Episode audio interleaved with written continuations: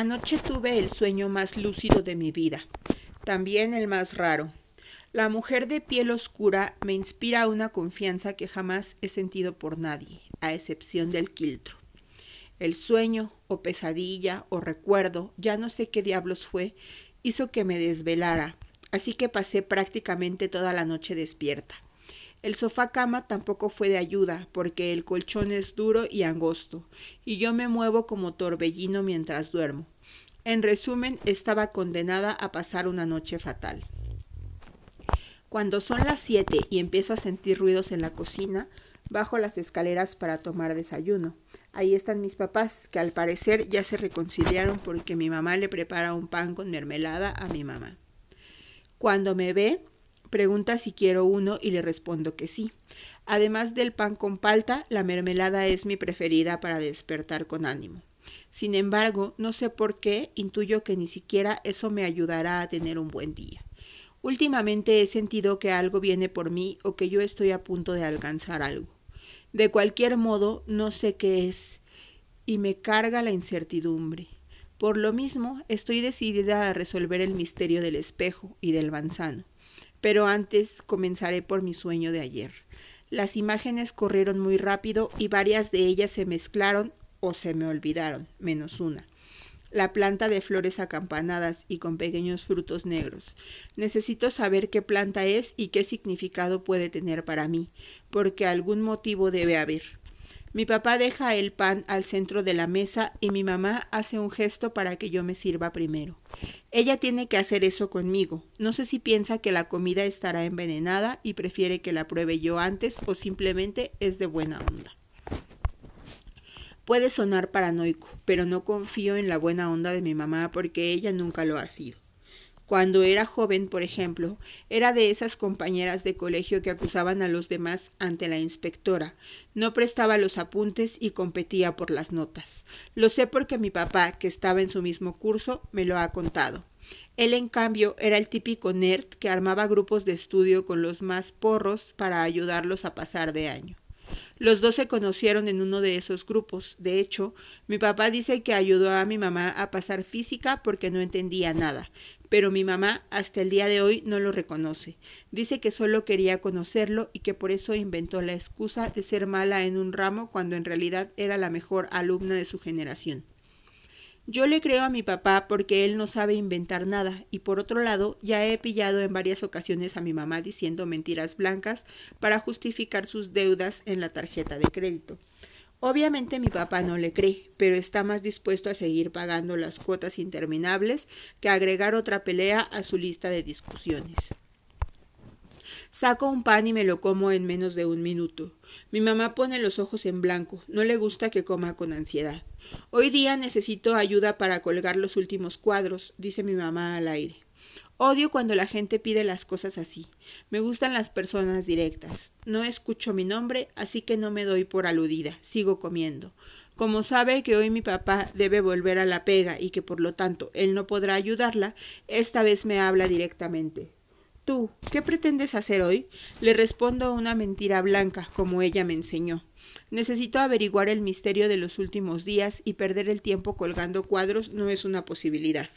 Mi mamá dice algo así como que no importa porque está acostumbrada a hacer todo sola.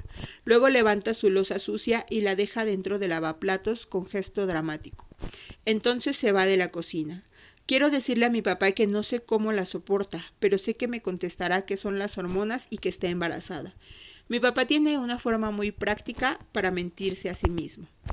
Termino de tomar desayuno, lavo los platos y voy directo a la ducha. No quiero dejar espacio para que mi mamá empiece a joder y deba quedarme con ella colgando cuadros. Así que lo mejor es salir de la casa con mi papá y que él me deje en algún cibercafé. Todavía no tenemos internet y necesito averiguar con qué planta soñé, es decir, necesito Google. Estoy lista en menos de quince minutos. Bajo las escaleras corriendo y veo que mi papá está a punto de irse. No le doy tiempo a mi mamá para que pregunte dónde voy o a qué hora vuelvo, porque parto corriendo al auto y me meto en el asiento del copiloto. Veo que mis papás conversan hasta que se despiden con un beso en la boca. El beso me parece insípido, como el que me di hace un tiempo atrás con el flaco para probar qué onda, qué se siente. Mi papá sube al auto, deja el bolso en el asiento de atrás y me pregunta dónde quiero que me deje. Lo primero que se me viene a la cabeza es una biblioteca nueva que pusieron en Plaza Ñuñoa. Arranca el motor y, diez minutos después estoy dentro de la biblioteca. Empiezo a buscar en Google, pero pronto me doy cuenta que no sé cómo hacerlo para cortar. Planta con hojas acampanadas. Resultados 93.400. Planta con bayas negras. Resultados 155.000.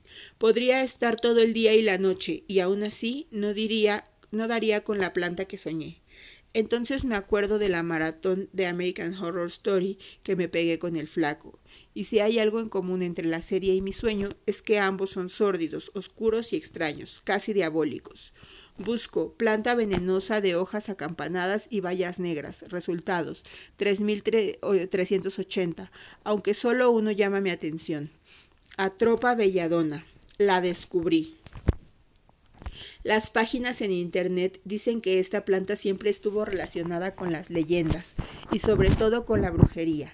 Su principio activo es la atropina, que produce justamente aquello que sentí en mi sueño, boca, nariz y ojos secos, aunque también tiene otros efectos como el aumento del ritmo cardíaco o la distorsión en la visión haciendo que los objetos cercanos se vean borrosos. A medida que leo sobre la planta se me vienen más sensaciones e imágenes a la mente. Veo la mano oscura de la negra pasar sobre mi frente hasta llegar a los párpados y cerrarlos. No me da miedo, al contrario, hay algo que me hace sentir cómoda con ella, como si la conociera desde niña y no tuviera por qué temerle. Toda la vida he considerado que no tengo una pizca de superstición. Es una de las similitudes que tengo con mi papá. Para mí aquello que no tiene lógica simplemente no entra en mi radar de posibilidades. Hoy, sin embargo, es la primera vez que siento lo contrario. No tengo ninguna prueba de lo que voy a decir, pero no puedo evitar sentir que pertenezco más a esa realidad de sueños, espejos y manzanos que a esta. He crecido con la sensación irrevocable de que caí en mi familia por pura mala suerte, porque mi mamá era lo suficientemente conservadora como para no atreverse a ser madre soltera y mi papá no era lo suficientemente valiente como para decirle que sería un padre presente, pero sin matrimonio de por medio. He crecido sintiéndome desfasada, como si no perteneciera a mi familia, a mis amigos, ni a, ni a mi época hasta hoy.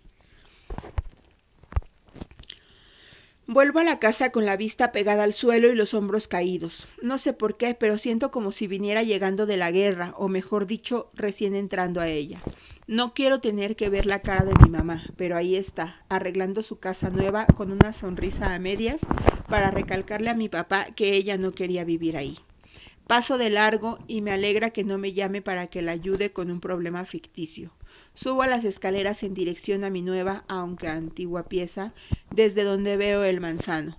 Apoyo los codos en el lugar donde antes del incendio estaba la ventana y centro mis ojos en el árbol.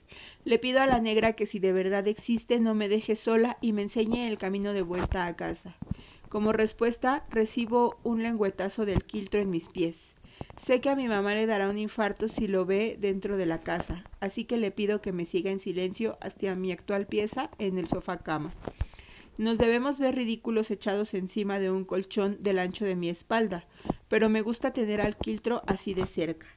Quizá sea porque él y yo nos parecemos, tenemos una familia a la cual en realidad no pertenecemos. Me quedo dormida porque últimamente todo lo que hago es investigar sobre el espejo y dormir. Lo hago de forma consciente porque sé que el único modo para ponerme en contacto con la negra es soñando. Y esta vez no es la excepción. La negra llega a mis sueños al poco rato de cerrar los ojos. La veo nítida como la noche anterior, antes de que apareciera la belladona. Lleva la misma falda larga y café junto a la blusa color crema. Su tenida me dice que a gritos que no es de este siglo, aunque sí del mío, aquella época en la que verdaderamente siento que viví y de la que por algún motivo que desconozco me extirparon. La negra llora a los pies del manzano. No la conozco lo suficiente. Aún así es raro verla llorar. Es una imagen que no me hace sentido con ella. Me gustaría acercarme y dejar caer mi mano sobre su hombro, pero en este sueño no tengo cuerpo, solo visión. Es como estar viendo una película de la cual se quiere participar, aun sabiendo que no se puede, que es imposible hacerlo. Y parece que la negra es capaz de escuchar mis deseos o pensamientos, porque ella es quien gira su cabeza para mirarme. Fija sus ojos en los míos y me dice algo que no escucho. No entiendo, le digo o pienso que le digo, pero ella vuelve a repetir palabras que no llegan a mis oídos. Veo que el manzano empieza a arder de las frutas a sus raíces y la negra se pone a gritar como lo haría mi mamá. La negra parece loca, pero sé que no lo está. Antes de que las llamas devoren todo, mi sueño logró escuchar las palabras de la negra. Vuelve a mí, nieve negra, vuelve a mí.